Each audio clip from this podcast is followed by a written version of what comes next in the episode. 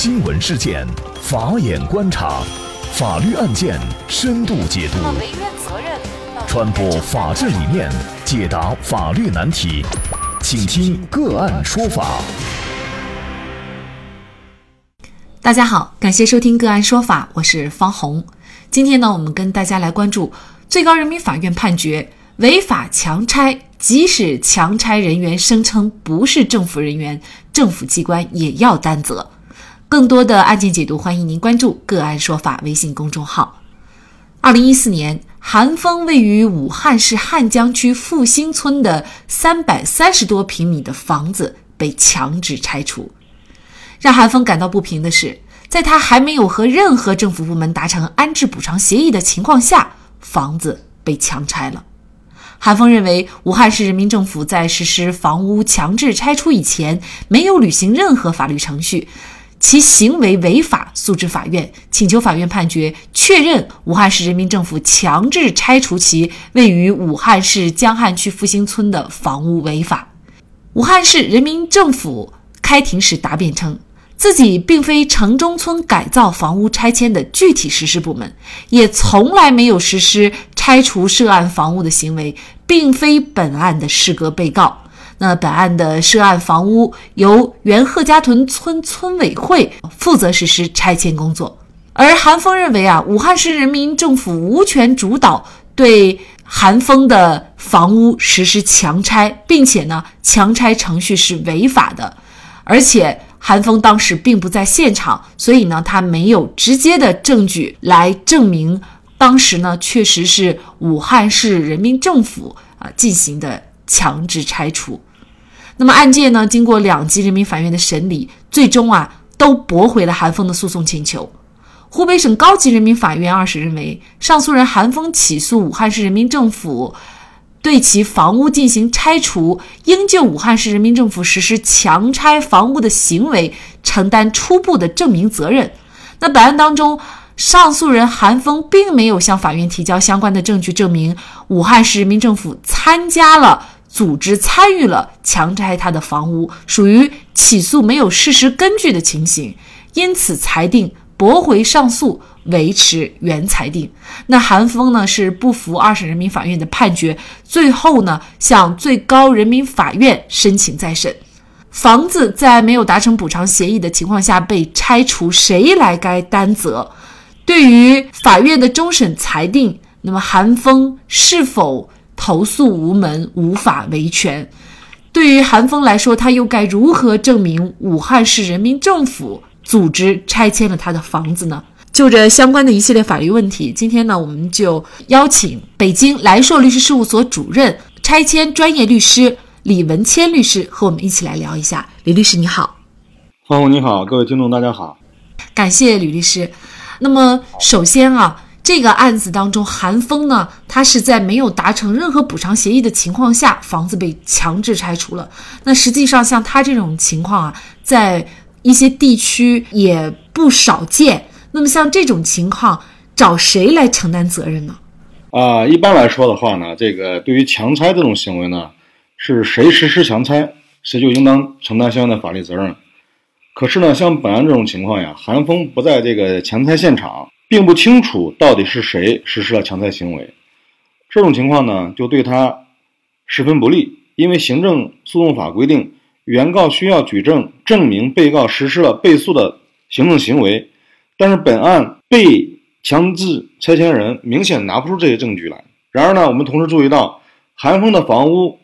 被强拆时呢，当地政府正在进行征地拆迁。不管是谁具体实施了强拆行为，我们认为呢，这个当地政府都是最终的受益方。呃，因此呢，我们根据这个谁受益啊，谁担责的这样一个原则。我们有理由推定，当地政府便是强拆行为的实施者啊，所以本案中呢，我们认为呢，应当由当地政府具体承担这个强制拆除韩峰房屋的这个法律责任。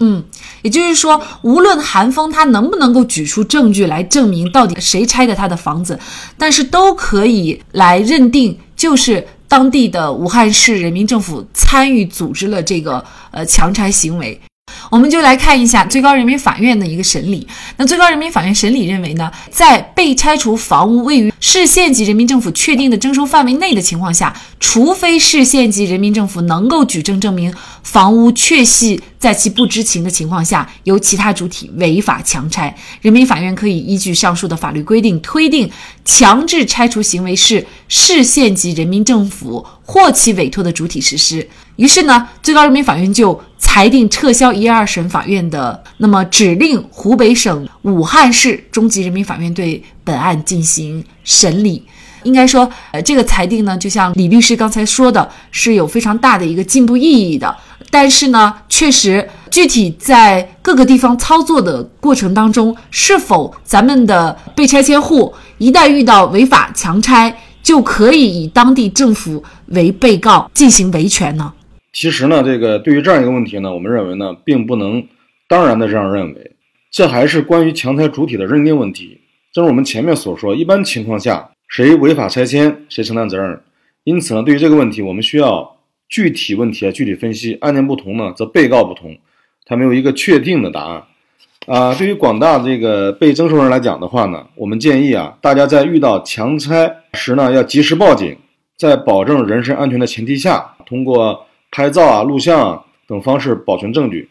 然后呢，凭这些证据和政府下发的相关文件、材料等，这个及时呢向专业的这个律师啊，或者是专业的这个法律咨询机构啊咨询，避免呢出现啊告错了或者告漏了，或者是这个丧失了这个诉讼权利啊这些不利的情形。啊，就本案来讲呢，该案中啊。切切实实，韩峰的房屋被强拆之后，他没有发现这个实施的主体啊，法院可以做了这么一个推定。但有的很多案件呢，它切切实实是相关部门实施的，比如说有的地方是城管，有的地方呢是这个拆迁公司，有的地方呢是镇级人民政府啊，所以呢，它不能一概而论。如果说你明知道是某一个具体的这个单位实施的，你却去告政府，有可能呢不会获取法律的支持。就是跟就本案来说，武汉中院和这个湖北高院均是以原告没有这个直接证据证明武汉市人民政府实施了强拆行为，驳回了韩峰的起诉。这样的判决呢，在全国各地当中啊啊是比较常见的这个判决啊。当然了，像本案中的韩峰通过再审的程序诉到最高人民法院，使这个最终的裁判结果发生了变化啊，这个是难能可贵的。但是呢。该案呢，它并不代表说此类情况能在全国各地的案件裁判中都能得以这个直接采信啊，或者直接尊重该判决结果。当然了，法治的进步呢，也是由一个又一个的个案来实现的。我们相信呢，此类的这个裁判结果呀，应当有示范效应，就是对于被拆迁人呢，在举证责任方面。也势必然会有变化。那另外呢，其实我们也很想知道，比如说这个强拆行为被确认为违法以后，那么被强拆者在这个时候他主张赔偿的话，他是否还有优势？因为房子已经拆了，他能够得到一个让他满意的一个赔偿吗？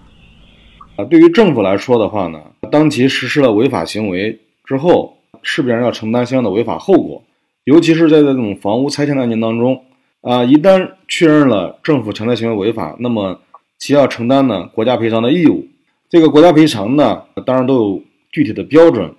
如果说这个赔偿能否得到百分百满意呢？这个也不见得啊，因为国家赔偿当中呢，它仅赔偿直接的这个经济损失。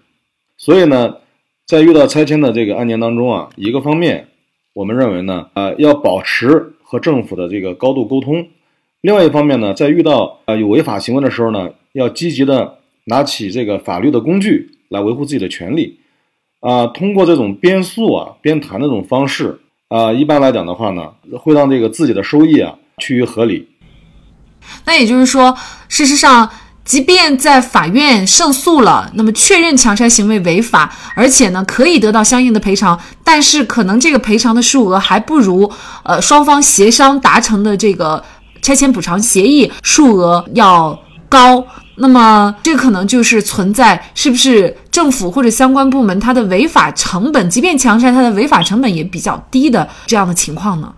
这种情况呢是有可能出现的。一般来说，如果这个被拆迁人在或者是被征收人在遇到这个征收的这个时候呢，如果单纯的啊，单纯的依靠这个法律工具，很难啊去获取啊比较满意的结果。当然了，如果说政府的行为被确认违法啊，通过国家赔偿的方式来获取这个补偿呢，对于政府机关也会存在一定的压力。所以呢，当确认违法之后呢，一般来说啊，我们遇到的这些案例呢，政府机关也会积极的和这个被征收人或者被拆迁人进行协商，甚至法院也主张啊采取这样积极协商的方式，而不是由法院呢直接裁判这个赔偿的结果。所以呢，这个也就是涉及到您刚才讲的，这是一个。啊，诉讼当中的一个技巧问题的处理啊，一个方面呢，我们要相信法律；第二个呢，这个协商本身呢，也切切实实是解决补偿问题的一个最为通用的方法。那么，就今天我们所讨论的这个案件呢，其实我们也看到，最高人民法院在维护这个整个城市管理拆迁秩序以及保护被拆迁人方面啊，做出了一个非常。进步意义的裁定啊，那么因为有了这个裁定，也可能会推动咱们被强拆者的维权的这个成功率。那么同时啊，也会督促哈咱们各级的政府部门在拆迁的过程当中如何的依法拆迁。好，在这里呢，也再一次感谢北京来硕律师事务所拆迁专业律师李文谦律师。那么本期节目的图文推送。大家可以关注我们“个案说法”的微信公众号，在历史消息当中找到。那么在本篇文章的最下角，您点击阅读原文就可以获得我们往期节目的。那么我们把案件呢也分为了刑事案件、行政案件、民事案件、婚姻家庭类案件以及公司法务类案件等等。大家可以根据您的需要去查找您所感兴趣的节目。同时呢，您在生活工作当中遇到一些法律问题，也欢迎您向我们进行咨询。您可以添加幺五九七四八二七四六七幺五九七四八二七四六七这个微信号，向我们进行详细的咨询。给大家提供法律服务的都是我们个案说法邀请到的嘉宾，他们都非常的专业、资深和负责任。感谢您的收听，我们下期节目再见。